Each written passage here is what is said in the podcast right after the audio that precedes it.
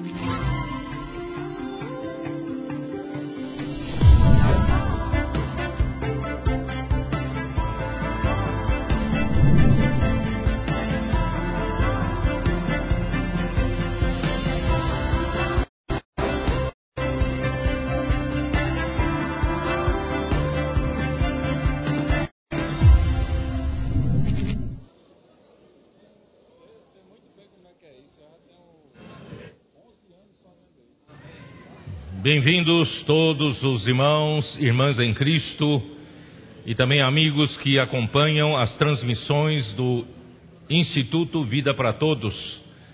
Desta vez estamos falando diretamente do auditório da igreja em São Paulo. Nós entramos em um novo ciclo, é a segunda mensagem, cujo tema geral é Nossa Missão a edificação do corpo de Cristo. A mensagem 2 tem por título Bênção espiritual nos lugares celestiais. A leitura da Bíblia, Efésios capítulo 1, versículo 3. E me, me deram um, uma caneca aqui, um caneco, já com essa estampa, nossa missão, tá? Aleluia, maravilhoso. Então já vou aproveitar beber.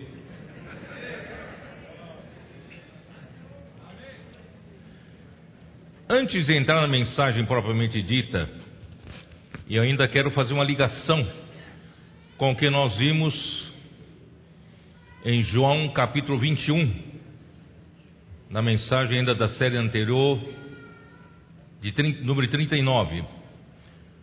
Porque dessa vez nós vamos entrar, pela orientação do Espírito, no livro de Efésios, como uma sequência do livro de Mateus. Deus tem nos abençoado muito né, nas revelações do livro de Mateus. E termina, que termina com a morte e a ressurreição de Cristo e Cristo, na sua ressurreição, nós, na última mensagem 39, nós fomos ver o registro da aparição depois da sua ressurreição né, aos discípulos. E o último capítulo de João registra que Jesus apareceu no mar do Tiberíades, ali a Pedro e mais outros seis discípulos. Eu só queria ressaltar um ponto, não, não tenho tempo de falar sobre tudo que já, já falamos, quero só ressaltar um ponto. Jesus precisava treinar os seus discípulos para daí para frente conviver com a presença invisível, com a sua presença invisível. Eles que estavam acostumados a seguir o nosso Senhor Jesus durante mais de três anos, acompanharam Jesus no seu ministério terreno, até que finalmente ele sofreu nas mãos dos principais sacerdotes, dos anciãos do povo, e ele foi morto, crucificado, e ao terceiro dia, como ele disse, de fato, ele ressuscitou. Todavia, pela leitura, leitura da, dos evangelhos, dos quatro evangelhos, percebe-se que os discípulos não acreditavam que Jesus pudesse ressuscitar. Eles não tinham essa noção sobre a ressurreição de Jesus, tampouco as mulheres que amavam demais a Jesus, a Maria Madalena e outras mulheres. Elas estavam preparando um bálsamo para ungir o corpo de embalsamarem o corpo de Jesus. Todavia, quando foram lá, as mulheres chegando lá, Jesus já não estava mais lá, estava ali um lençol e o lenço que estava sobre a cabeça. E, bom, eu não vou detalhar sobre isso. Bom, o que eu quero dizer é o seguinte: que fazer daqui para frente se você se colocar no lugar de Pedro como líder principal dentre os doze apóstolos. Que fazer? Como seguir esse Jesus? Como né, é, saber qual era a maneira deles cumprirem a comissão, que é pregar o evangelho a toda a terra habitada e fazer discípulos de todas as nações. Como fazê-lo? Então Jesus precisava treiná-los para sua presença invisível. Aí Jesus então, ele, eles então foram pescar, porque a necessidade premente do homem é, é a fome. O homem tem fome, né? Não sei se é felizmente ou infelizmente, nosso corpo exige que nós comamos todos os dias. E não só, né? Alguns conseguem viver com poucas refeições, mas normalmente o homem precisa de três refeições ao dia. Senão o estômago começa a apertar, né? E sente fome. Então, antes deles saberem o que fazer depois da, da morte e ressurreição de Jesus, Pedro falou: O meu estômago não dá para esperar. E a, da minha família também não. Então eu vou pescar. E outros seis falando: Nós também não aguentamos, não. Nós também vamos com você. Aí os seis, os sete foram. E a, a Bíblia registra que foram num barquinho. Já pensou sete adultos? Num barquinho, né? E pescaram a noite inteira, não acharam nada. Nessa hora aparece Jesus na praia, pergunta-lhes: Vocês têm alguma coisa para comer? Eles falaram: Não. Irmãos, eles eram exímios pescadores, não pegaram nada naquela noite. Eles lutaram a noite toda para ter sustento, para ter o que comer, mas não conseguiram nada. Aí Jesus disse o seguinte: lança então, lancem a rede do lado direito do barco e vocês vão achar. E eles lançaram de fato a rede do lado direito conforme a palavra, e a rede estava tão cheia que eles mal conseguiam puxar. E ficamos sabendo que a rede tinha 153 grandes peixes. Irmãos, o que significa isso? Significa, irmãos, eles precisavam saber como seguir a Jesus daqui para frente, mesmo não vendo a Jesus. Jesus disse no último versículo do capítulo 28 de Mateus que ele estaria com eles todos os dias, até a consumação do século. Quer dizer, o Senhor não estaria mais em carne, porque ele havia morrido e ressuscitado ele estava no corpo da ressurreição. E Jesus, ele rogou ao Pai que enviasse outro consolador, e esse outro consolador é o Espírito da verdade, o Espírito da realidade, que estava com os discípulos e estará dentro dos discípulos, entrará em todo aquele que nele crê. Então, irmão, o que quer dizer isso? Quer dizer que Jesus nunca deixou, nunca nos deixou. A sua presença nunca nos deixou. Jesus está aqui. Quando eu era jovem, eu anelava ser um daqueles doze que, que podiam estar junto com Jesus, desfrutar da sua presença física e ver, acompanhar tudo que Jesus fazia. Eu tinha muito anelo de poder ter essa presença física do Senhor. Mas irmãos, hoje com a revelação, hoje vou, vou vislumbrar mais um pouco essa faceta para vocês, de que na verdade, queridos irmãos, a presença do Senhor invisível hoje está na Sua palavra. Quando ele fala, é porque ele está presente. Você sabia? Quando você hoje recebe a palavra profética, tenha certeza que ele está presente. Então aí comecei a pensar, e ontem eu falei para os irmãos, na comunhão.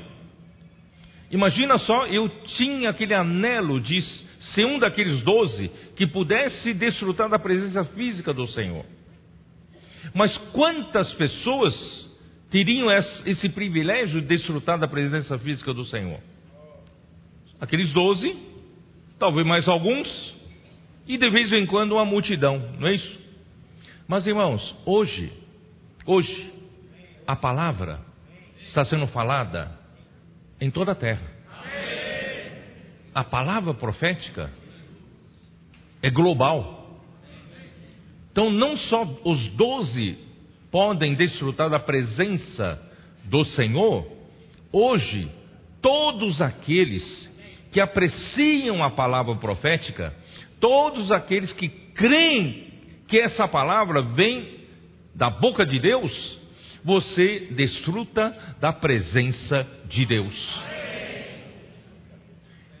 Você não ama isso? Isso me confortou demais.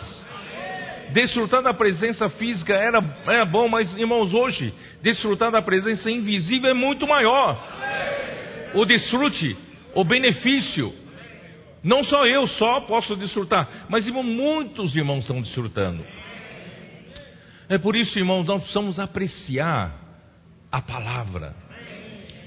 Ontem os irmãos falaram lá na comunhão nossa que a live de quinta-feira, às 21 horas, e também na transmissão da palavra profética de domingo às 19 horas, todos deveriam apreciar estar na presença do Senhor, ouvindo essa palavra. E o Marcos, né, Marcos? Posso usar seu nome? Marcos Cury, de Chapecó. Ele falou, mas só lamenta uma coisa: quando chega às 21 horas da live, ainda poucas pessoas estão entrando. Só quando chega meia hora depois é que quase que completa. E domingo às 19 horas, a mesma coisa, né? Aí isso mostra, irmãos, nós ainda não descobrimos que quando o Senhor fala, o Senhor está presente. Nós precisamos não perder nem um minuto sequer. Quando o Senhor, opa, o Senhor vai falar. Já pensou que o Senhor hoje, hoje, né? Ó, da, a uma hora o Senhor vai falar com você naquela sala ali, ó. O que, que você estaria? Você estaria ansioso. Jesus vai falar comigo naquela sala a uma, a uma hora da tarde. Você vai chegar tarde? Irmãos, que coisa maravilhosa, irmãos. Hoje não só os doze desfrutam da presença do Senhor, mas, irmãos, hoje milhares desfrutam. Desfrutam a presença do Senhor. Quando o Senhor fala, a presença do Senhor está lá. E quando o Senhor fala, e nós cremos, irmãos, nós achamos, achamos os milagres, achamos coisas acontecendo na edificação da igreja achamos as pessoas que precisam ser resgatadas das suas, como posso orar por você?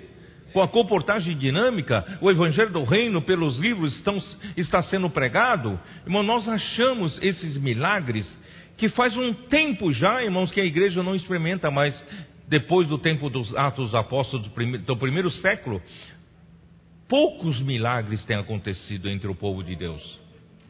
Eu não digo aqueles milagres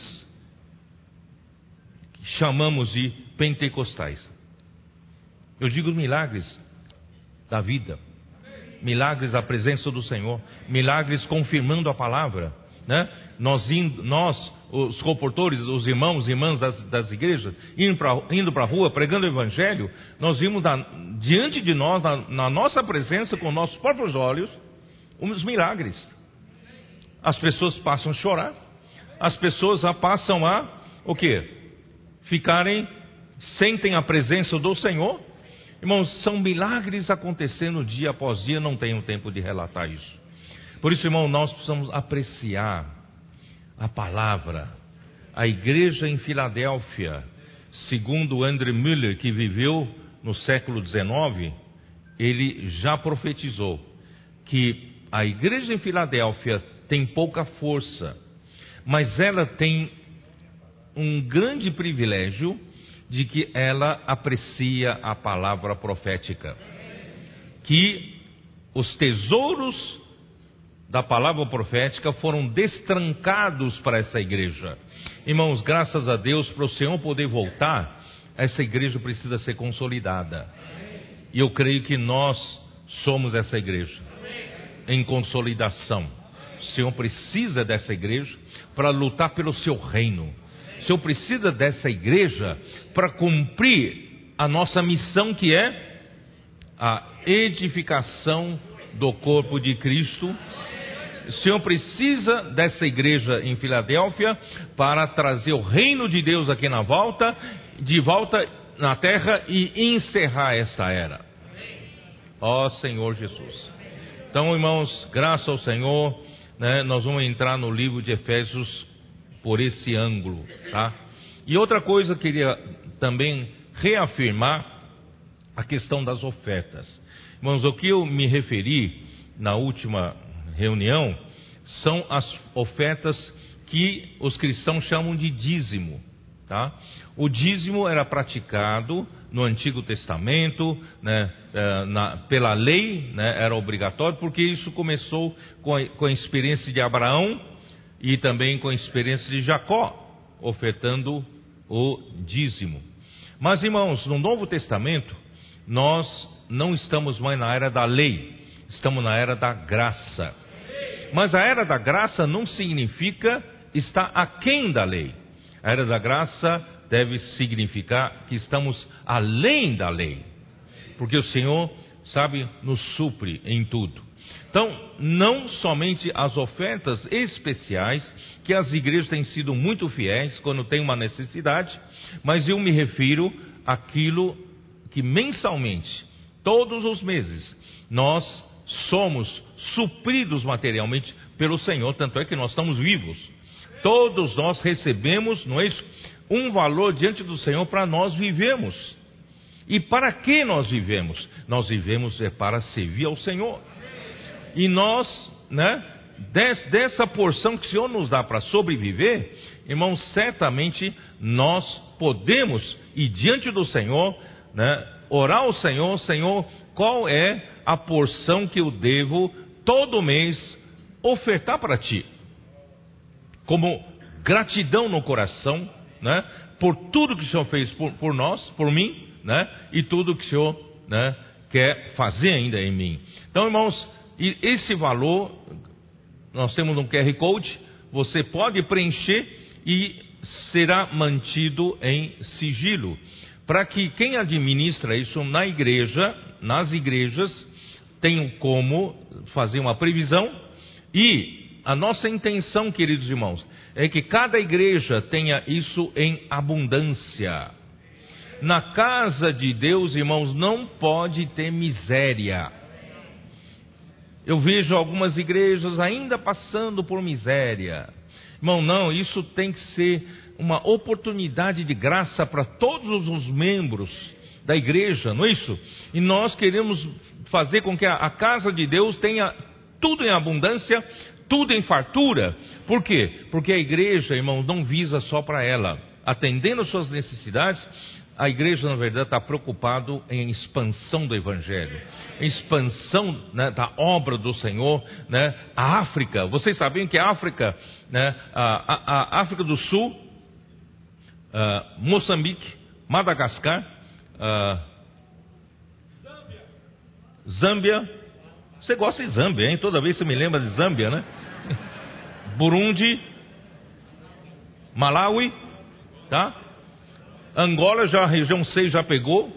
Você chegou um pouco atrasado. Já pegou, região 6 pegou, né?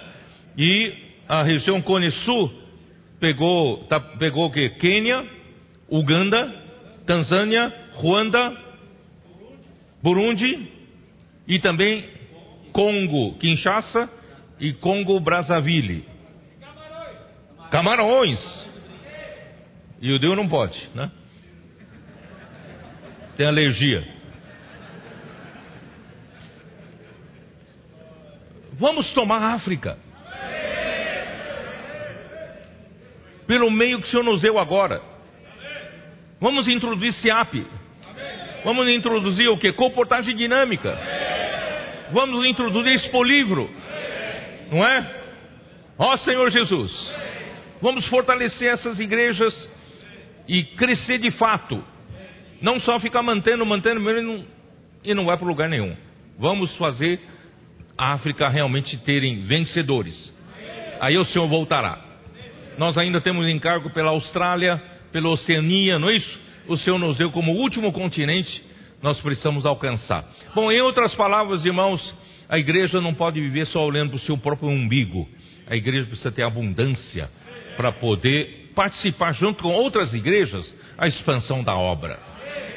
Quando eu falei da África, irmãos, graças ao Senhor, já, te, já me, me, me, escreveram um testemunho maravilhoso numa das cidades do interior de São Paulo. Né? Eh, dois irmãos ouviram essa palavra, são dois irmãos, irmão também em carne, tem um negócio juntos. Irmãos, já ofertaram para a África 130 mil reais. Isso também aconteceu em outras coisas, eu não, não né? outros irmãos também, o Senhor está providenciando a necessidade. Então, irmãos, nós aqui somos responsáveis, então, tam, juntamente com a região 1, né, essa, essa entrada pra, pela África do Sul, Moçambique, né, e assim por diante. Eu não vou falar os países de novo. Só, Senhor só nos, não nos entregou ainda os países do norte da África, que são principalmente países muçulmanos. Então, vamos trabalhar onde o Senhor nos entregou, tá bom? Que o Senhor possa abençoar né, a expansão da obra. Nós queremos trazer o Senhor de volta, amém?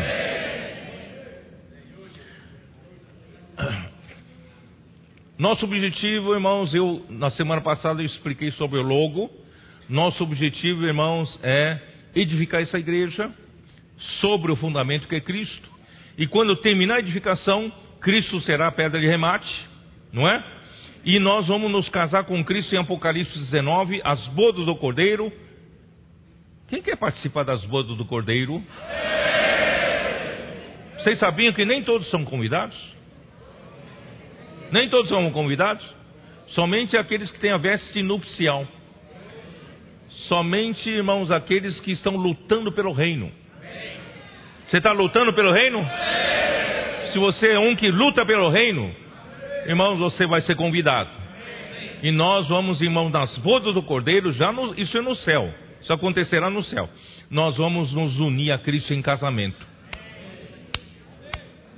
e nós tornaremos um bloco só com Cristo. Cristo e a igreja. Né? Eis que deixará o homem a sua mulher, e deixará seu pai a sua mãe, e se unirá a sua mulher, e se tornarão os dois uma só carne. Grande esse mistério, mas eu não me refiro a casamento humano, eu me refiro a Cristo e a igreja. Então, essa união Homem e mulher se unindo, se tornando uma só carne, na verdade é uma sombra do que Deus quer fazer em realidade, que é unir Cristo com a igreja. Cristo só vai poder se unir com a igreja em casamento quando a igreja estiver pronta, quando estiver totalmente santificada, totalmente sem mácula, sem ruga, né? santa, sem defeito. Né? Somente assim, aí então haverá esse casamento. Por isso, irmãos, hoje nós estamos lutando pela edificação da igreja. Amém. Estamos resgatando pessoas das ruas, fazendo um pouco comportagem, né? Pregando o evangelho do reino, cuidando delas na igreja. Para quê? É para essa igreja estar pronta. Quanto mais cedo queremos aprontar essa edificação para poder nos unir. Porque, irmãos, quando chegar no ponto certo, momento certo, vai vir o fim. O fim chegará com a grande tribulação. Mas antes do fim, o Senhor arrebatará os vencedores. Eu não quero ficar aqui para grande tribulação. Né? Então, hoje eu quero lutar pelo reino, lutar pela edificação da igreja, e nós vamos unir a Cristo como um só bloco. Esse bloco é aquela pedra que eu falei para vocês em cubo, que em Daniel 2 foi cortada, não com mãos humanas, é Deus quem preparou, e essa pedra vai atingir os pés da grande estátua que o rei Nabucodonosor da Babilônia sonhou. E essa grande estátua, irmãos, hoje é o reino deste mundo, onde Satanás é o príncipe desse mundo. ele ainda usa os governos humanos para imperar, para reinar, para fazer o que ele quer fazer. Porque o ladrão, ele vem somente para roubar, matar e destruir. Ele não veio fazer coisa boa para o homem. Mas nós é que fazemos coisa boa para o homem. Nós pregamos o evangelho, posso orar por você, resgatamos essas pessoas das garras de Satanás. E, irmãos, nós então, como essa pedra, depois de casado com Cristo, nós vamos juntamente com Cristo seguir o grande general, vamos na última batalha de Armagedon, vamos derrotar Anticristo e todos os seus seguidores. Vai acabar de vez. Aí, irmãos, Satanás então também será preso e vai começar o milênio, a manifestação no reino dos céus. E na manifestação os vencedores reinarão com Cristo na parte celestial. Nós teremos aquele mesmo corpo de ressurreição de Jesus depois da ressurreição. Esse corpo aqui, irmãos, aquele corpo não está mais sujeito à balança, não, precisa, não pesa nada, porque não será matéria. Né, Ami? Que, que libertação, né? Que libertação. Porque não, será, não terá massa. Massa. Mas, mas é estranho, é muito interessante. Jesus ainda falou assim: Tomé, põe a mão aqui no, na minha mão, para ver que não, se não tem sinal da crucificação. Põe a mão aqui no, no meu lado. É um corpo que não é matéria, mas por outro lado tem sinais. Pelo que Jesus passou. Irmãos, nós vamos ser assim. Reinamos, reinaremos com ele durante mil anos. E no final, Satanás será solto, provocará a última, última rebelião na região de Gog e Magog, e tudo será varrido para, por lixo. Esse lixo será o lago de fogo.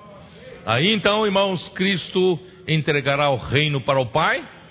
O Pai, Deus, será tudo em todos. E a Nova Jerusalém será uma cidade não só quadrangular, mas em um cubo. Mesma largura, mesmo comprimento, mesma altura. É a ampliação daquele cubo. E nós estaremos com, para sempre com o Senhor. Esse é o seu destino, meu destino. Você está animado ou não? Eu estou muito animado. Tá bom, então vamos para a mensagem de hoje.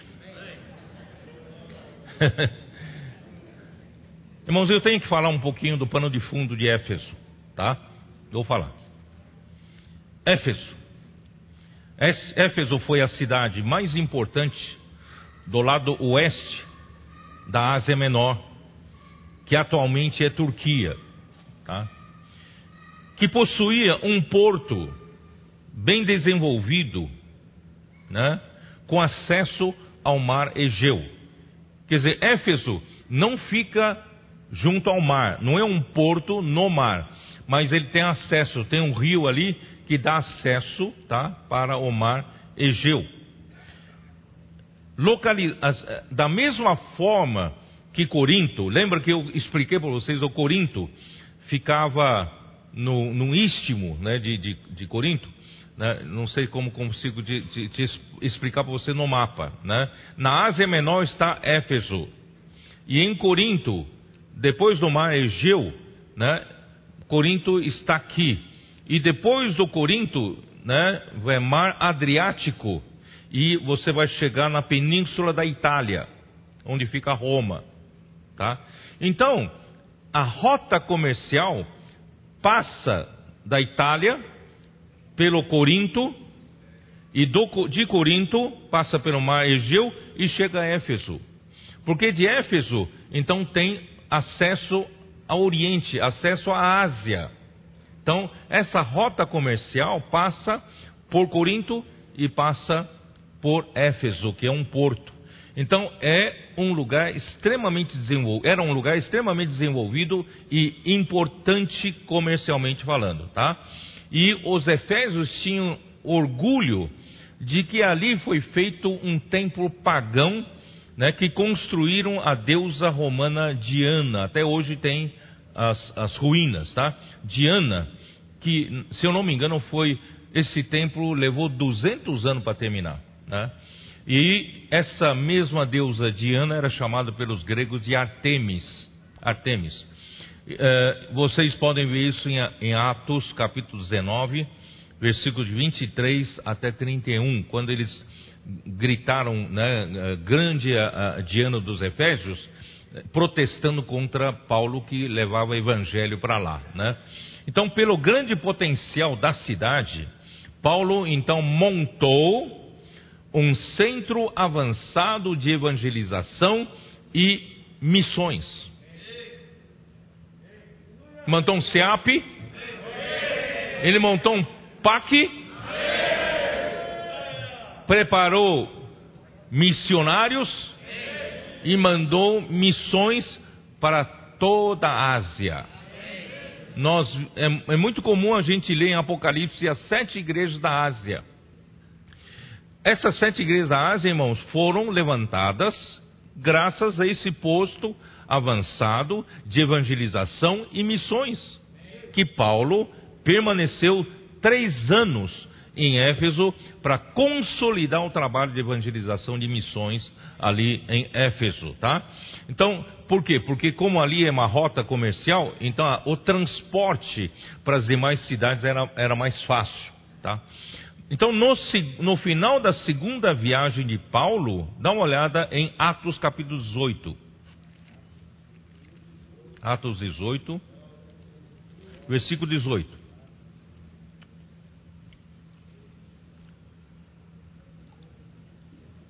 Mas Paulo,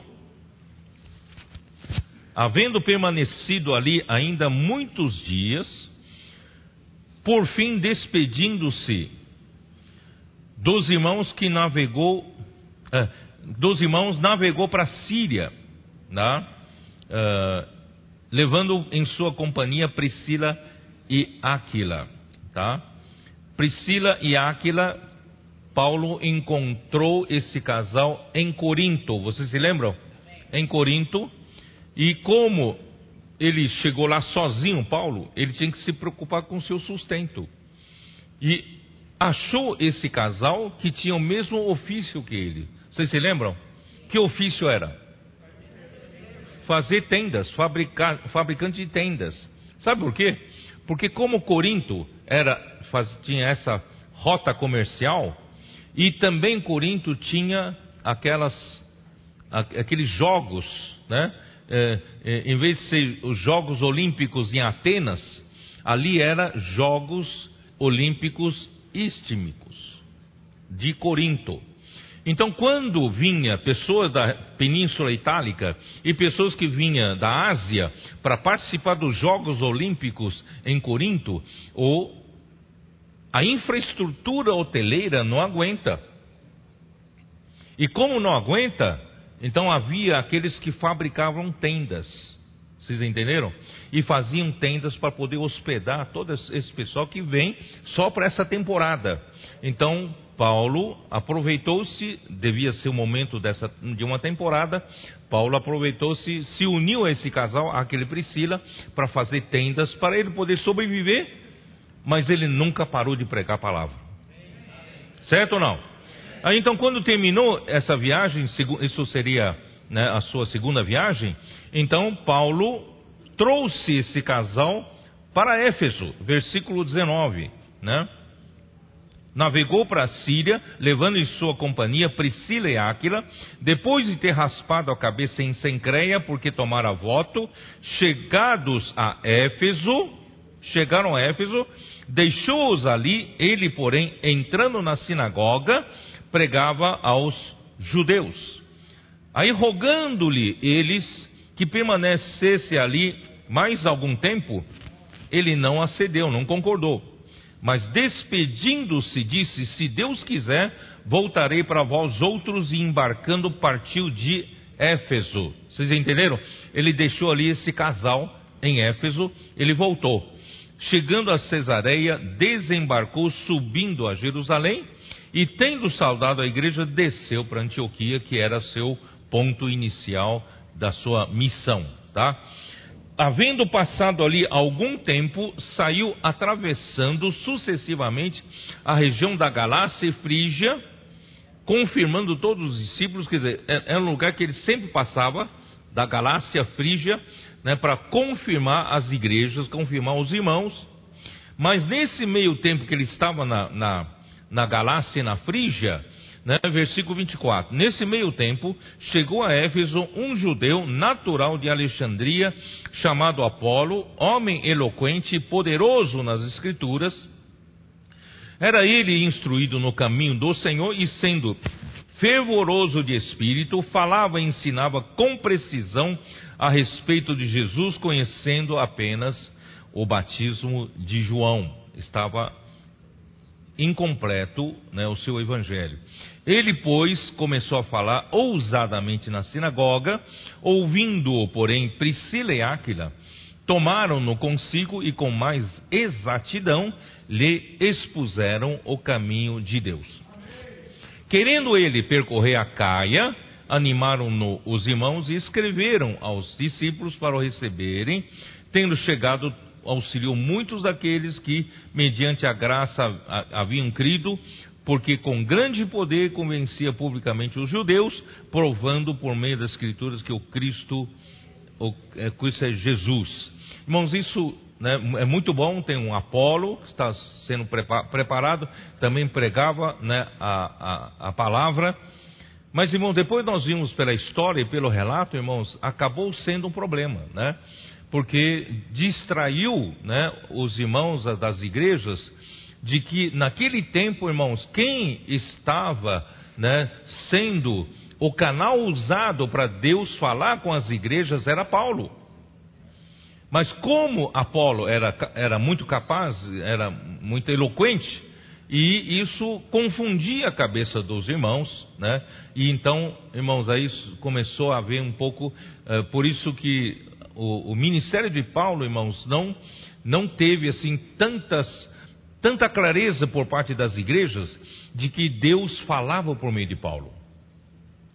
E por você se distrair né, com o que Paulo falava e também com os outros, irmãos, acaba não tendo aquele efeito que deveria ter né, na obra do Senhor. Por isso, irmão, graças a Deus, hoje estamos numa fase privilegiada. Porque nessa fase privilegiada, a igreja em Filadélfia descobriu o que naquela época não se descobriu de que hoje, irmãos, nós, Deus trabalha pela palavra profética. E nós amamos a palavra profética, nós cremos na palavra profética, nós obedecemos a palavra profética, praticamos com simplicidade a palavra profética e a obra acontece. Tá? Versículo, capítulo 19. Aconteceu que, estando Paulo, Apolo em Corinto, Paulo, tendo passado pelas regiões mais altas, chegou a Éfeso achando ali alguns discípulos tal que não tinham, não, nunca ouviram o batismo pelo Espírito Santo, então não vou ler isso aqui para ganhar tempo. Aí versículo 8. Durante três meses, Paulo frequentou a sinagoga onde falava ousadamente, dissertando e persuadindo com respeito ao reino de Deus. Irmão, nós temos que pregar o evangelho do reino. Porque o reino de Deus, irmãos, visa a encabeçar os homens de novo debaixo do governo celestial, governo de Deus. O problema do homem, irmãos, na essência, é a desconexão com Deus. Desencabeçados de Deus, aí vem toda a desgraça do homem, toda a miséria, não é isso? homens como, como ovelhas sem pastor, né? as pessoas estão aflitas, são exaustas, né? muitas querem não ver sentido da sua vida, por quê? Porque não o homem se desencabeçou de Deus. E agora o reino de Deus que nós estamos pregando, irmãos, é para levar o homem de novo debaixo do governo de Deus. E quando o homem é governado por Deus, tudo é resolvido. Tudo entra em ordem, tá? Por isso precisamos pregar o evangelho do reino de Deus. Uh, quem mais? Onde estou? Visto que alguns deles, alguns na sinagoga, judeus, se mostravam imperdenidos e descrentes, irmãos, a palavra profética tem que se aplicar fé. Sem fé, a palavra profética se torna mera doutrina e não funciona. Tá? Então, falando mal do caminho diante da multidão, Paulo, apartando-se deles, separou os discípulos, passando a discorrer diariamente na escola de Tirano. Quem era o Tirano? Tirano era um filósofo grego que ele havia montado uma escola para poder ele ali né, falar da sua filosofia. Naquele tempo na Grécia era muito corrente fazer isso. Então Paulo deve ter alugado né, períodos para ele poder ministrar a palavra sobre o reino de Deus. Então, irmãos, ali começou em Éfeso, começou em Éfeso, um posto avançado de preparação de seapistas, colportores e missionários. Aleluia! Durou isto por espaço de dois anos, dando ensejo a que todos os habitantes da Ásia ouvissem a palavra do Senhor, tanto judeus como gregos. E Deus, pelas mãos de Paulo, fazia milagres extraordinários. Irmãos, milagre vem atrás da palavra profética. Milagre confirma, né? o Senhor confirma a palavra pelos milagres. E a ponto de levarem os enfermos lenços e aventais do seu uso pessoal, diante dos quais as enfermidades fugiam das suas vítimas e os espíritos malignos se retiravam. Tá? Aí começa a falar do, do, do, dos exorcistas, mas não vou ler aqui, tá bom? Aí, uh, versículo 19. Também muitos dos que haviam praticado, né? Não, eu vou, não vou ler isso. Uh, versículo 20. Assim a palavra do Senhor crescia e prevalecia poderosamente. Olha o que pode fazer a palavra. A palavra faz milagre, a palavra traz o poder de Deus, né? Ó Senhor Jesus. Aí, cumpridas essas, essas coisas, Paulo resolveu no seu espírito ir a Jerusalém, passando pela Macedônia e a Caia. Isso já é terceira viagem, tá bom? Terceira viagem em Paulo. Muito bom. Então, em sua terceira viagem, enquanto, né? Isso já, já expliquei, tá? Uh, Atos 19, né? 8 até 10, já li. E o objetivo, irmãos, era preparar obreiros e missionários líderes para evangelizar toda a Ásia. A Ásia aqui é Ásia Menor, não é extremo, uh, uh, extremo da Ásia, que é China, Japão, Coreia, não, não é, é, é a Ásia Menor ali onde fica a Turquia de hoje, tá? E dá uma olhada em Colossenses 4, ali tem uma prova de que isso funcionou esses missionários realmente levantaram igrejas. Tá? Colossenses 4. Senhor Jesus.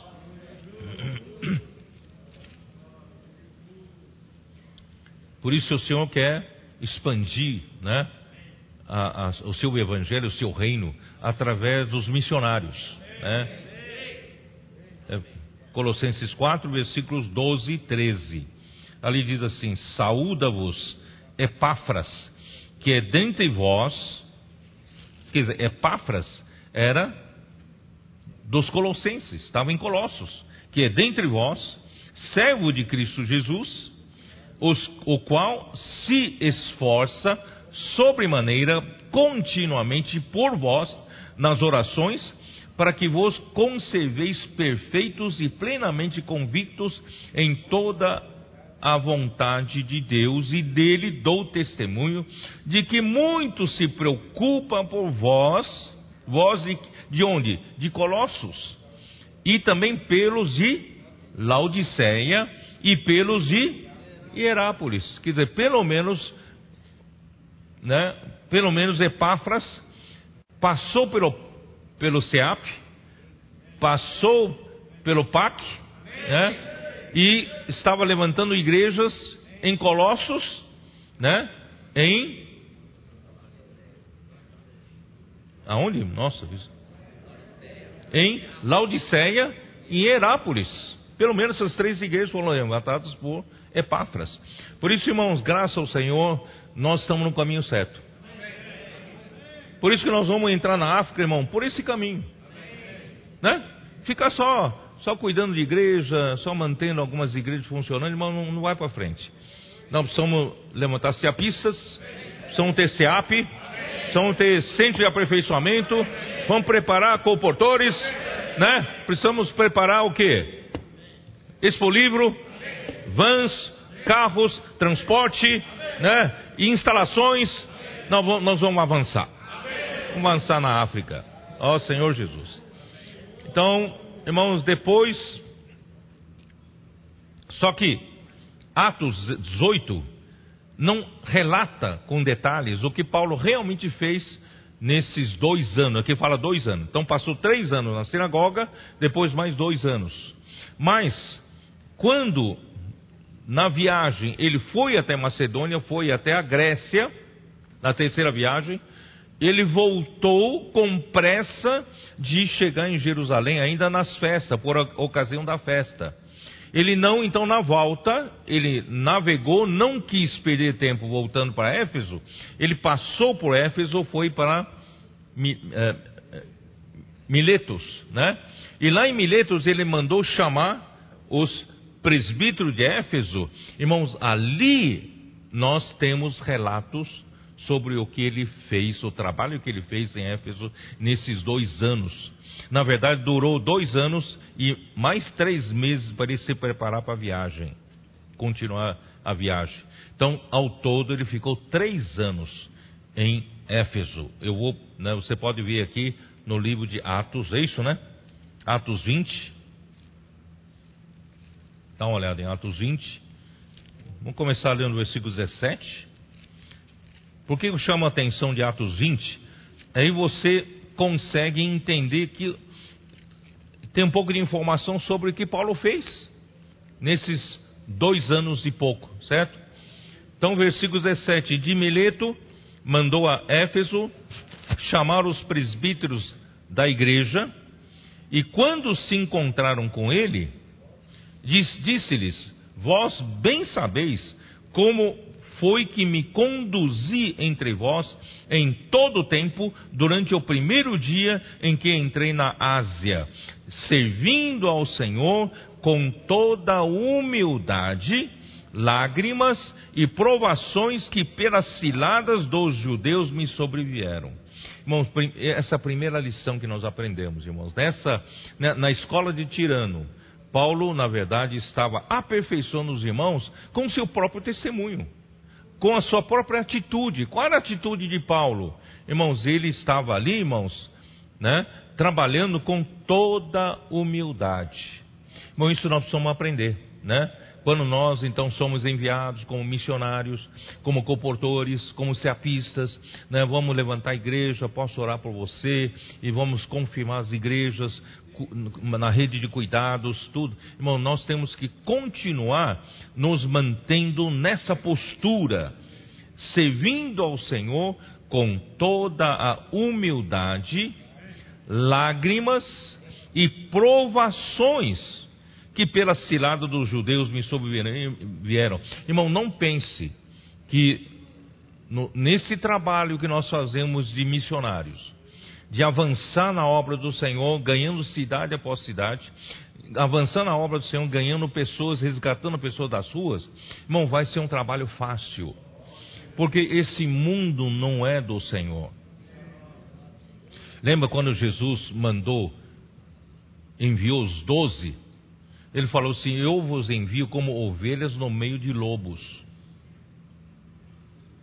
E quando Jesus na sua véspera de sua morte, em João 17, falou, abriu seu coração para os onze discípulos, porque Judas já não estava lá, abriu o coração, ele disse assim, ele disse assim, oh, pai, pai, né, eu, eu não sou desse mundo, e nem eles são desse mundo.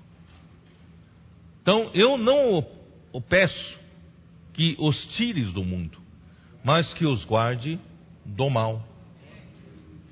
Da mesma forma que tu me enviaste ao mundo, eu os envio para o mundo.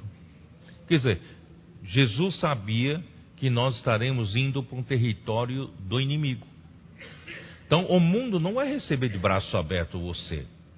A estrutura do mundo, o sistema do mundo não vai dar boas-vindas para você.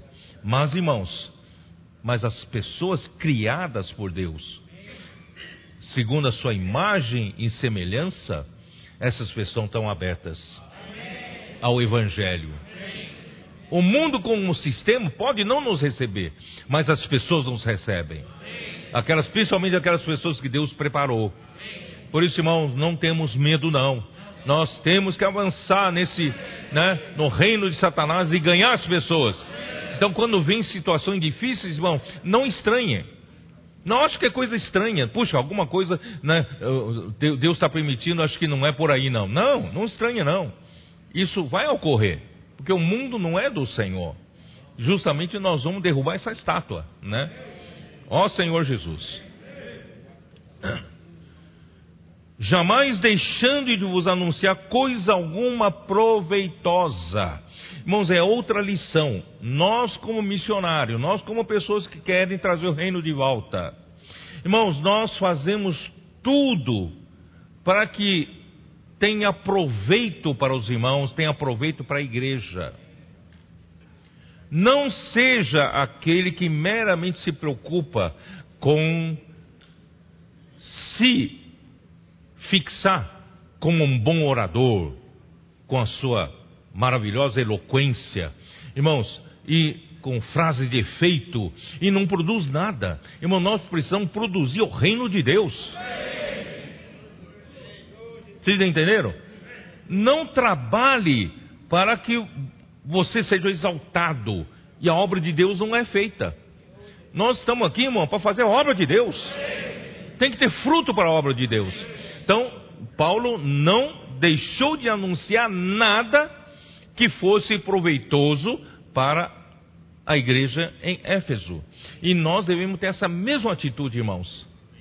Não é só, sabe, não somos candidatos a algum cargo político, ficar fazendo, né, como é que a gente fala? Ficar, ficar fazendo, uh, né, fazendo, ó Senhor Jesus, campanhas, campanhas eleitorais, agradando o público meu, né, que gostam de mim. Irmão, não, não estamos para isso.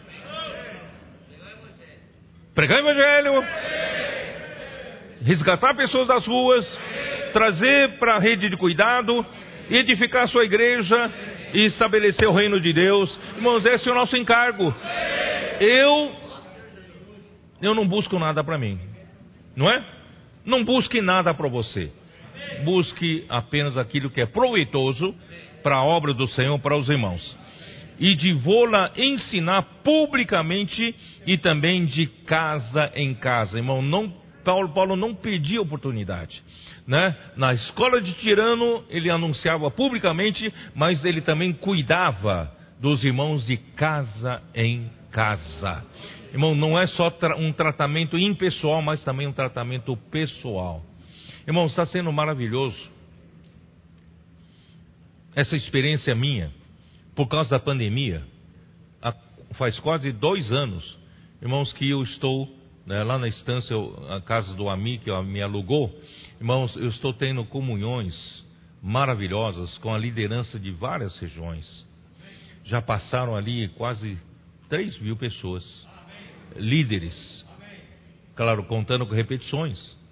Mas, irmãos, ali, na comunhão, irmãos, como aumentou a nossa unidade, nossa unanimidade, como a gente passa a conhecer melhor um ao outro, né? Nós acabamos a, a, nos alinhando com relação né, ao, ao, que Deus quer fazer, nós passamos a respirar a mesma coisa, nós temos o mesmo encargo, hoje fazemos a mesma obra, né? todos esses irmãos que passaram nessas comunhões percebem que nós não temos mais fronteira física. Ah, eu estou no meu território, você está no seu território, né? eu faço minha obra, você faz a sua obra, não tem mais isso. Não é? A nossa preocupação é uma só. Onde quer que eu vá, irmãos, a minha, eu respiro isso. Você respira isso. Irmão, isso está aumentando. E por quê? Porque nós estamos tendo, tendo oportunidade, irmão, de sentar juntos. Sentar junto, ter comunhão, de ter, ter, né, falar, falar a palavra de Deus. Ter, estamos nos conhecendo cada vez mais, tornando mais íntimos entre nós. Isso é de casa em casa. Agora, publicamente também tem a sua grande necessidade. Semana passada eu fui para Belo Horizonte. Maurício está aqui, ó, Belo Horizonte. Ali pudemos, né, tivemos oportunidade de falar a palavra profética para 1.400 pessoas presencialmente e mais outro tanto via internet, né? Então, e a igreja em Belo Horizonte e a região receberam bênção, não é? Da palavra profética e da presença de Deus. Entendeu? Só que, terminada, terminada uma reunião, o Maurício já me puxava. Não tem que sair daqui, tem, daqui a pouco a multidão vem te abraçar, não, não, não dá, eu não consigo tirar mais você daqui, né? Então, irmãos, porque nós tínhamos que cumprir nossa, nossa, nossa agenda, né? Rapidamente, aí o Maurício me tirava, a gente puxava. Tá? Então não tinha tempo para sentar com os irmãos, conversar com os irmãos, só mensagem, palavra. Vocês entenderam? Então, graças a Deus, nós temos essas duas necessidades que hoje estão sendo atendidas. De um lado, sentar junto com os irmãos, poder olhar olho no olho, tete a tete, não é isso? E ter comunhão. E por outro lado, nós temos o um ensino público, né? Que as igrejas são beneficiadas. Graças ao Senhor Paulo já fazia isso, né? Naquele tempo. Ó Senhor Jesus testificando tanto a judeus como a gregos arrependimento para com Deus e a fé em nosso Senhor Jesus Cristo. E agora, constrangido em meu espírito, vou para Jerusalém, não sabendo o que ali me acontecerá, senão que o Espírito Santo de cidade em cidade me assegura que me esperam cadeias e tribulações. Não vou comentar muito sobre isso. Aí, versículo 24, irmão, tem sido tem sido minha oração, meu desejo, tá? Desde que desde que o Senhor, né, me deu essa responsabilidade sobre a obra do Senhor e deu, me deu a promessa que ele deu para Moisés de, de a minha presença irá contigo e eu te darei descanso. E aí então, irmão, desde então eu tenho aprendido a trabalhar no descanso, porque é Deus quem tem que fazer né? Eu, eu homem, não consigo, não tenho capacidade de fazer o que Deus faz.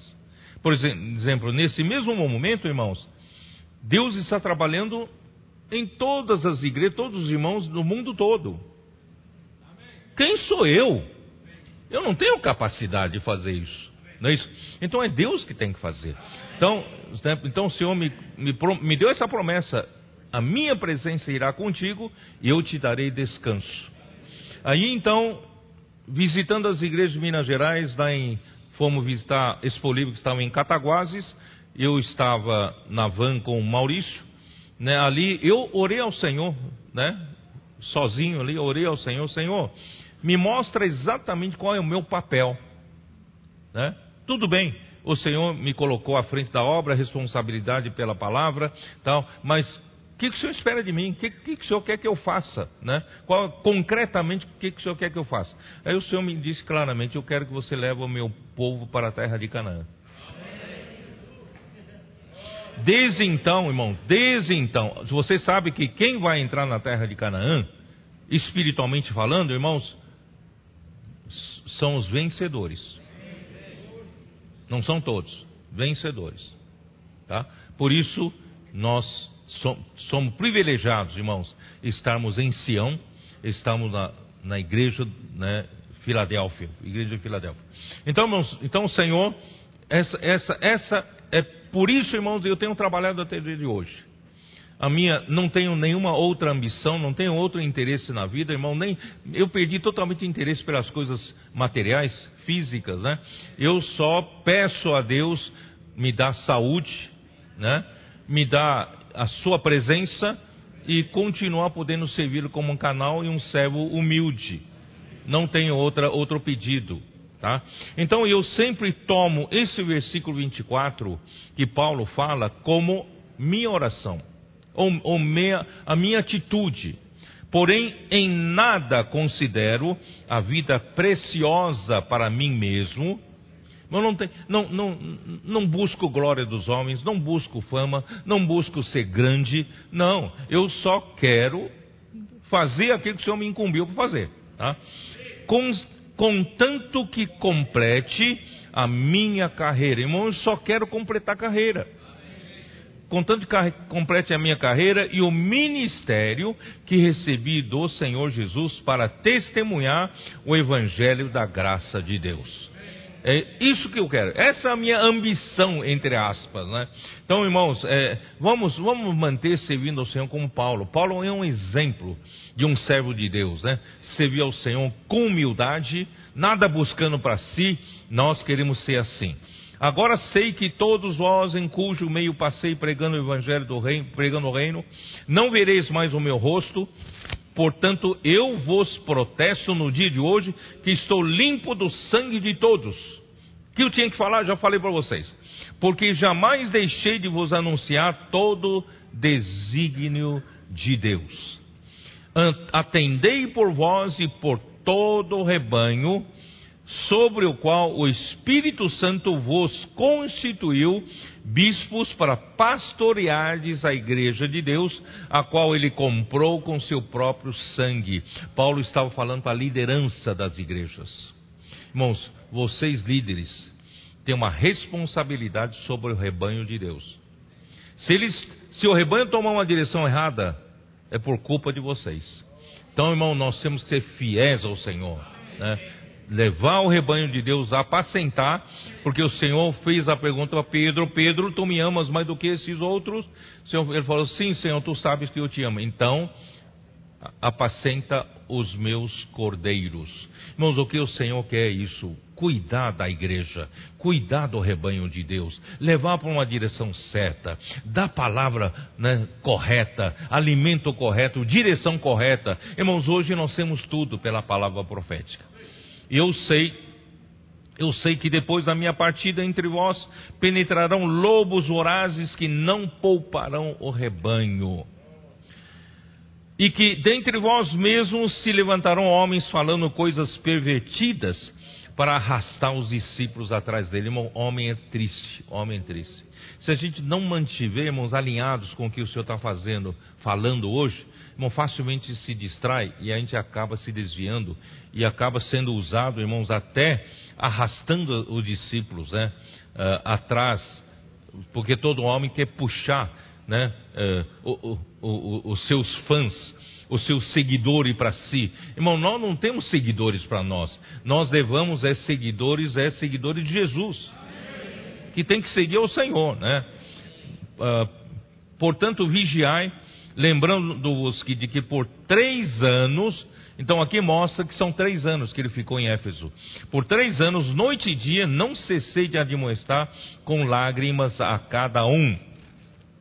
Por, uh, agora, pois, encomendo-vos ao Senhor e à palavra da sua graça. Irmãos, a única maneira que você consegue encaminhar bem a igreja sob o seu cuidado, o rebanho, irmãos, é encomendar ao Senhor, não é a você, encomendar ao Senhor e à palavra da sua graça. É a palavra que vai dar direção, né? Uh, que tem poder para vos edificar. Estamos trabalhando para a edificação da igreja e da herança entre todos os que são santificados. Também, irmãos, com relação ao lado do dinheiro, é muito importante o servo de Deus ter uma atitude correta.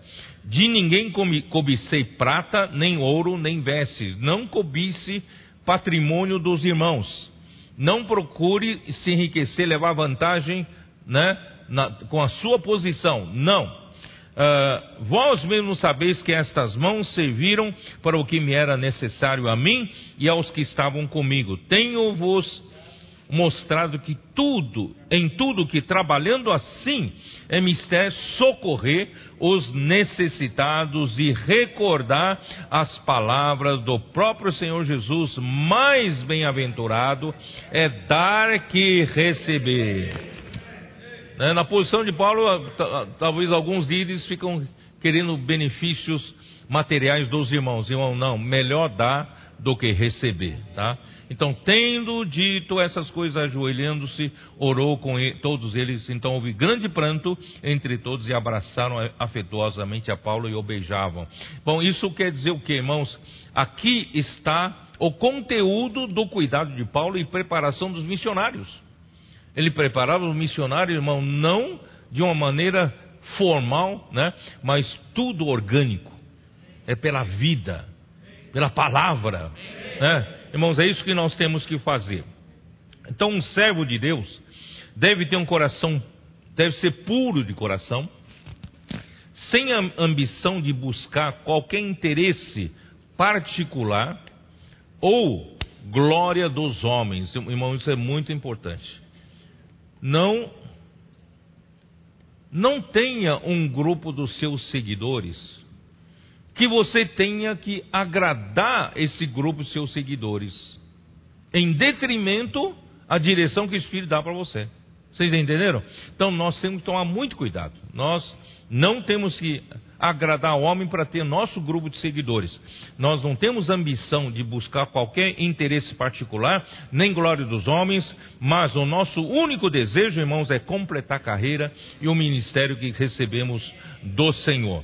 Tá? Então, os líderes responsáveis pelo rebanho devem pastorear a igreja de Deus, a qual ele comprou com seu sangue e foram constituídos supervisores né, pelo Espírito Santo, porque eles terão de prestar contas com o Senhor. Lembre-se, os líderes terão que prestar contas com o Senhor. Né? E depois né, da partida virão lobos vorazes, tal, tal, tal. Por quê? De fato surgiram falsos mestres, judaizantes e místicos com as suas doutrinas gnósticas, cultuando o conhecimento, o esoterismo e a cultura em detrimento à palavra pura de Deus. Nos nossos dias, irmãos, temos de vigiar para não sermos distraídos pelas boas palavras de retórica que se uh, que nos desviam da direção dada pela palavra. Puxa, essa palavra é bonita, essa palavra também é boa. Irmão, você tem que ver pelos frutos que produzem uma árvore, para você saber que árvore é essa. Se você acha uma árvore bonita, porque fala palavras bonitas, mas não produz o fruto de vida, ou não produz nada, irmãos, não é a árvore da vida. Você precisa saber que fruto cada ministério produz. Olha para a igreja que ele cuida. Olha para a região que ele cuida. Não é isso? Olha o que, o, o que essa palavra produz. Irmão, não pode produzir só palavras bonitas. Tá? Então nós temos que o quê? Temos que produzir algo proveitoso para a obra do Senhor, tá bom? Então, uh, um, Paulo passou uh, três anos em Éfeso, noite e dia, admoestando, admoestando com lágrimas a cada um, tá? E a pureza de, do apóstolo com relação às riquezas né, é muito importante. Manter-se puro com relação às riquezas também é um ponto que muitos caem. Uh, então, esse é um raio-x que Paulo fez em Éfeso durante esses três anos, deixando muitas lições para nós hoje. Tá? Então, eu vou fazer agora uma possível crono cronologia de Paulo. Tá? Paulo foi preso provavelmente no ano 59. 59 depois de Cristo. No nosso calendário, no ano 59 ele foi preso em Jerusalém, né? E ele ficou dois anos em Cesareia, vocês se lembram? Ele ficou em dois anos preso em Cesareia, então de 59 até 61, tá? Aí ele apelou para César, César, e ele viajou levando um tempo para chegar em Roma, não foi imediatamente. E por isso ele chegou em Roma no ano 62, tá? E provavelmente ele permaneceu em Roma preso até o ano de 64, dois anos, 64. E nesse período em Roma, ele teve liberdade de alugar uma casa, recebia as pessoas e ali ele pôde escrever um, as suas epístolas importantíssimas para os Colossenses, para os Efésios, que estamos estudando, para os Filipenses e também para, o, para Filemão. Tá? E depois disto, em 64, ele foi posto em liberdade, tá? período em que ele visitou Éfeso novamente, Macedônia, Creta, Nicópolis, Troade e também visitou a Mileto novamente. E ele foi preso repentinamente no ano 67, tá? 67 foi, foi preso devido à perseguição de Nero. E na sua prisão ele escreveu a segunda carta a Timóteo, já prevendo o seu martírio, em 2 Timóteo 4, versículos de 6 até 8, que diz o seguinte, tá? Eu vou ler para vocês, tá? para vocês terem uma ideia do, do, do ano 67. Né? Quanto a mim, estou sendo já oferecido por libação, e o tempo da minha partida é chegado. Combati o bom combate, completei a carreira, guardei a fé. Já agora a coroa da justiça me está guardada, a qual o Senhor, reto juiz, né, me dará naquele dia, e não somente a mim, mas também a todos quantos amam a sua vinda. Irmão, nós somos esses que amam o Senhor loucamente e principalmente amamos a vinda do Senhor. Estamos no final dos tempos, nós amamos a vinda do Senhor. Ó oh, Senhor Jesus. Então vamos agora entrar em Éfeso. Livro de Efésios, Efésios, vamos lá. Efésios capítulo 1. Vou ver se dá tempo terminar aqui. Vamos lá. Efésios 1. Prefácio e saudação. Né? Está assim no nosso, na nossa Bíblia de João Ferreira de Almeida. Paulo, apóstolo de Cristo Jesus, por vontade de Deus, aos santos que vivem em Éfeso e fiéis em Cristo Jesus. Graça a vós outros e paz da parte de Deus, nosso Pai, e do Senhor Jesus Cristo. Irmãos, Paulo, ele era apóstolo de Cristo Jesus por vontade de Deus. Ele não é, não era um apóstolo designado por homens, mas ele era um apóstolo por vontade de Jesus Cristo Jesus. Sabe, isso é muito importante porque um apóstolo, ele é um enviado de Deus para ministrar a revelação da palavra de Deus com vistas à edificação do corpo de Cristo. Então, um apóstolo não é enviado de um outro homem. O apóstolo é enviado de Deus para ministrar né, a revelação da palavra de Deus para a edificação do corpo de Cristo. Ele não é escolhido nem é designado pelos homens, e sim é pela vontade de Deus para quê? Para executar o seu plano eterno. Deus é quem designou, segundo a sua vontade, ele foi escolhido. Né? Essa posição confere autoridade dada por Deus. Se ele é enviado de Deus, por vontade de Cristo Jesus, então ele tem a autoridade de Deus para fazer o trabalho, é ou não é? Então, uh, com o propósito de quê? Que, que, essa autoridade é para quê? Para apresentar a revelação do propósito eterno de Deus com relação à igreja e à sua edificação. E o que Paulo fez muito bem. Aqui, aos santos que vivem em Éfeso e fiéis em Cristo Jesus. Irmãos, quando nós. Eh, aqui a palavra santos. Ora, será que nós. Será que os Efésios já eram todos santos? Né? Se eram santos, irmão, então já estavam perfeitos. Então, aqui é bom a gente entender que quando nós recebemos né, o Senhor Jesus, quando cremos no Senhor Jesus, nós nos tornamos santos em posição. Não estamos mais no mundo, porque o mundo jaz no maligno. E Deus, quando nos salvou, nos regenerou, nos deu uma nova vida, Ele nos colocou num lugar santo, numa posição santa. Então você passou a ser santo em posição santa. Houve uma mudança de posição. Você estava no mundo, estava num lugar comum, mas Deus te tirou desse lugar comum, Deus te colocou na igreja, Deus te colocou num lugar santo. Então você se tornou um santo. Nesse sentido. Porque você foi separado para Deus, para ser santo. Houve uma mudança de posição, mas a partir dessa mudança de posição, irmãos, inicia-se um processo de santificação. Então, não só a minha posição, eu estava aqui numa base comum, imundo, no pecado, no, na, na, morte, Deus então me colocou agora num lugar santo aqui, ó. Mudei de posição. E nesse lugar de posição, irmãos, eu estou debaixo do dispensar da torneira de Deus. Porque aqui não está. Nessa posição, eu estou recebendo o quê? O que, eu estou recebendo? Mais palavra.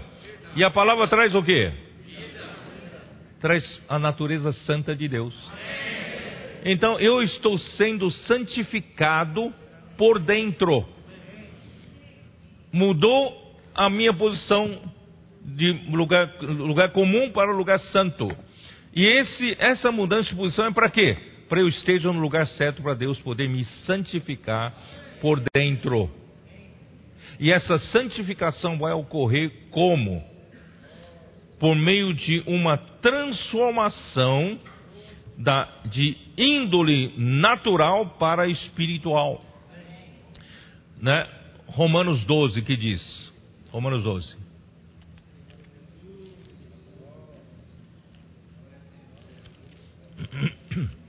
Romanos 12. Rogo-vos, pois, irmãos, pelas misericórdias de Deus, que apresenteis o vosso corpo por sacrifício vivo, santo e agradável a Deus, que é o vosso mais racional serviço. E não vos conformeis com esse século, porque você não está mais nesse século, ó. você não está mais aqui. Agora você está aqui, ó, está no lugar santo. Mas transformai-vos pela renovação da vossa mente, para que experimenteis qual seja a boa, agradável e perfeita vontade de Deus. Então Deus quer te santificar. Por isso, irmãos, em Efésios 5, eu não canso de ler esse versículo para vocês. Efésios 5, vou ler de novo versículo 25: Maridos, amai vossa mulher, como também Cristo amou a igreja, a si mesmo se entregou por ela. Se entregou por ela para quê? Para colocar primeiro essa igreja no lugar santo. Tá? Depois, qual o objetivo de colocar no lugar santo? Para que a santificasse. Vocês entenderam? Por que, que vocês estão aqui? Por que, que vocês se tornaram santos? É para o quê? Para que Deus possa nos santificar disposicionalmente, internamente, trocando a nossa mente natural, renovando essa mente natural, para Deus poder processar essa transformação, que é como quando acontece numa dieta quando você começa a comer uma comida saudável, essa comida saudável vai começar a efetuar uma transformação metabólica no seu corpo. Os elementos com toxinas, né, com elementos tóxicos estão saindo de nós e os elementos dessas dietas saudáveis está, estão substituindo esses elementos nocivos, estão saindo de nós. Depois de um período, nós vamos ser santificados, transformados, né, metabolicamente. É isso que Deus está fazendo com você. Você não percebe, mas você está sendo transformado. É? Então, é isso que está acontecendo. Para que a santificasse não é isso? Cristo a si mesmo se entregou por ela para que a santificasse, tendo-a purificado por meio da lavagem de água pela palavra. Então ainda vem pela palavra.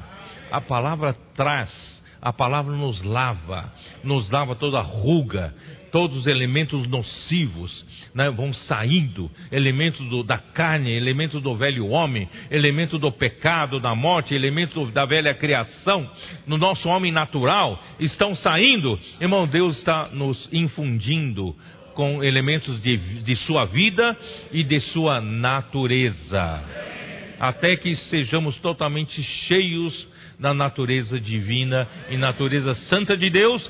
Então, Cristo está fazendo isso para quê? Porque está nos santificando. É para apresentar um dia a si mesmo, para aquele casamento que eu falei, a si mesmo uma igreja gloriosa.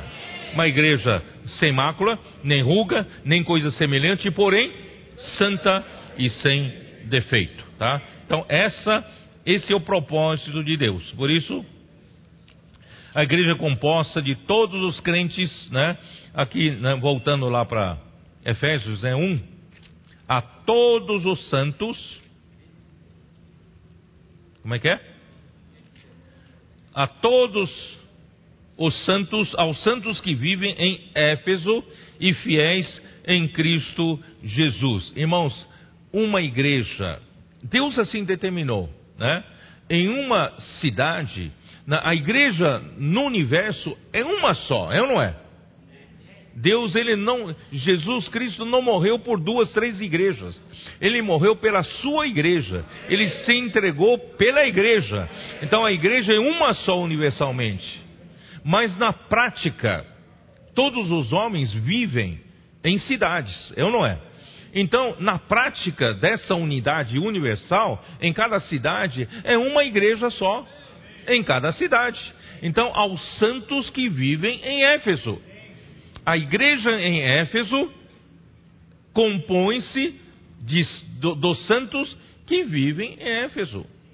Mas infelizmente, infelizmente, hoje a situação mudou muito.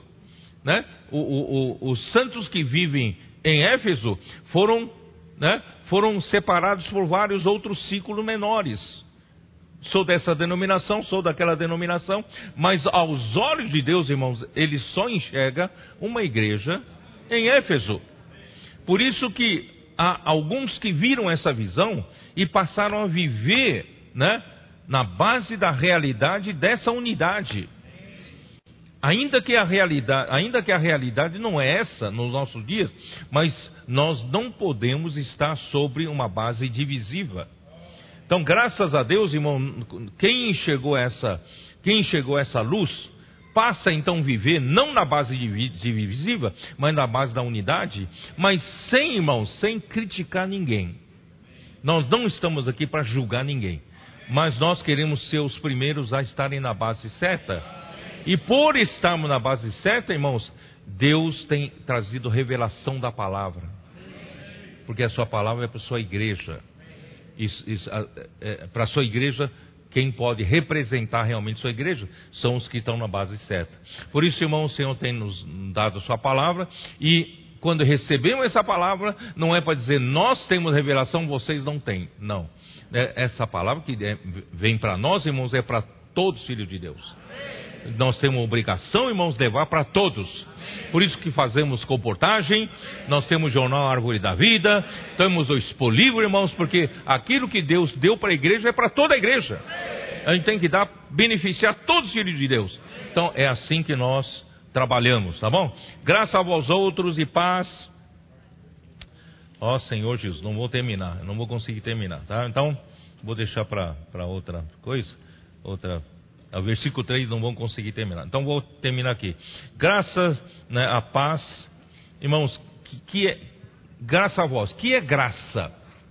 Que é graça, irmãos? A graça é Deus em Cristo. Por quê? Porque em, em, em João capítulo 1, versículos 14 19, 17, ali diz: A lei veio por intermédio de Moisés, mas a graça e a verdade vieram por intermédio de Cristo, Jesus Cristo. Então Jesus Cristo trouxe a graça. Como é que, que, que é a graça que Jesus Cristo trouxe? É o próprio Deus com todas as suas riquezas, não é isso? em Cristo foi disponibilizado para nós gratuitamente, de graça. Então, essa é a graça, e também em espírito, né? Em João 7, 38, 39 fala, né? É, é, isso ele diz com respeito ao espírito que haviam de receber, né? Aos que, ne, é, aos que nele crescem pois o Espírito até aquele momento não tinha sido dado, mas hoje o Espírito já foi dado, porque Jesus foi glorificado. Então, do nosso interior, irmãos, estão fluindo rios de água viva, porque esse é o Espírito que já entrou em nós, essa é a graça. Então, essa graça passa a fluir de nós, irmãos, gratuitamente para outras pessoas. Então, quando abrimos a nossa, boca, irmãos, tem que fluir graça. Recebemos de graça, né? Isso tem que fluir de graça para os outros. E, irmãos, isso está em Isaías 55, 1 e 2. Vamos ler, vai. Eu estou querendo pular tudo. Mas Isaías 55, né? Ah, todos vós, os que tendes sede, vinde às águas, e vós, os que não tendes dinheiro, vinde comprar e comer. Sim, vinde comprar e e, e, e, vinde e comprai sem dinheiro e sem preço vinho e leite. Por quê? Porque é graça. Graça e é de graça. É presente de Deus para nós. Então, irmãos, quando chegou, Jesus Cristo chegou até nós, ele morreu e foi glorificado, ele se tornou o Espírito, e esse Espírito entrou em nós, irmãos, podemos receber a graça de Deus. Toda a abundância de Deus, irmãos, entrou para nós gratuitamente. Não, você não precisa ajoelhar em milho, não precisa subir, né, sem escadarias para você ganhar essa graça, porque é de graça, sem dinheiro e sem preço. Versículo 10, né? Irmãos, por isso ah, porque assim como desce a chuva e a neve dos céus, e para lá não tornam, sem que primeiro reguem a terra, e a fecundem e a façam brotar, e dá semente ao que semeia, e pão ao que come, assim será a palavra que sair da minha boca, não voltará para mim vazia, mas fará o que me apraz, e prosperará naquilo que a designei. Porque eu fiz questão de ler esses dois versículos. Deus quer dar todas as riquezas dele, ele mesmo, o que ele é, o que ele tem, para você de graça. Mas ele vem, ele, ele vem para você, para dar de graça, por meio de quê? Por meio de um veículo. Esse veículo é a palavra. A graça vem pela palavra. Mas quando a palavra chega até você, tem um propósito. Tem um desígnio de Deus. Ele quer regar a terra, ele quer o quê? Fazer fecundo a terra, ele quer fazer brotar da semente ao que semeia e pão ao que come. Então a palavra que sai da boca de Deus, irmãos, que hoje é a palavra profética, vai, né, não vai voltar para ele vazia. Vai fazer o que lhe apraz e prosperará naquilo que ele a designou. Então, cada palavra profética que chega até nós, irmãos, Deus quer resultado. Deus quer fruto. E cada palavra de Deus, irmão, não é só uma, uma palavra bonita, uma retórica, uma frase de efeito. Não. A palavra, cada palavra tem um, tem um propósito. Cada palavra tem um desígnio. Deus quer fruto. Deus é uma ordem de Deus.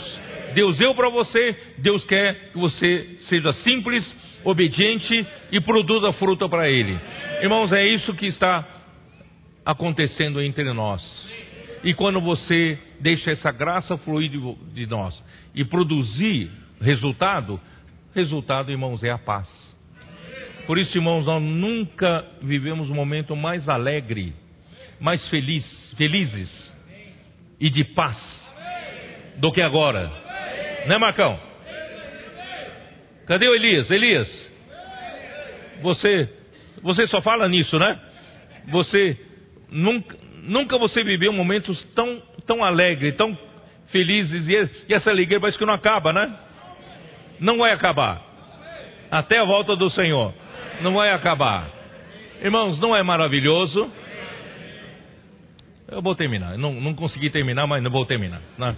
Irmãos, graças ao Senhor pelo livro de Efésios, nós vimos aí o pano de fundo, nós vimos como nós devemos ter essa mesma atitude do servo de Deus, que é Paulo. Ele foi fiel ao Senhor. Irmãos, são essas pessoas que vão trazer o Senhor de volta. Se nós tivermos qualquer ambição particular, buscar qualquer interesse particular, irmão, nós vamos estar atrapalhando o que o Senhor está fazendo aqui na terra. Nós queremos, irmãos, produzir muitos comportores, queremos produzir muitos missionários, nós queremos expandir a obra do Senhor, levantando igrejas, ganhando continentes. Jesus é Senhor, amém.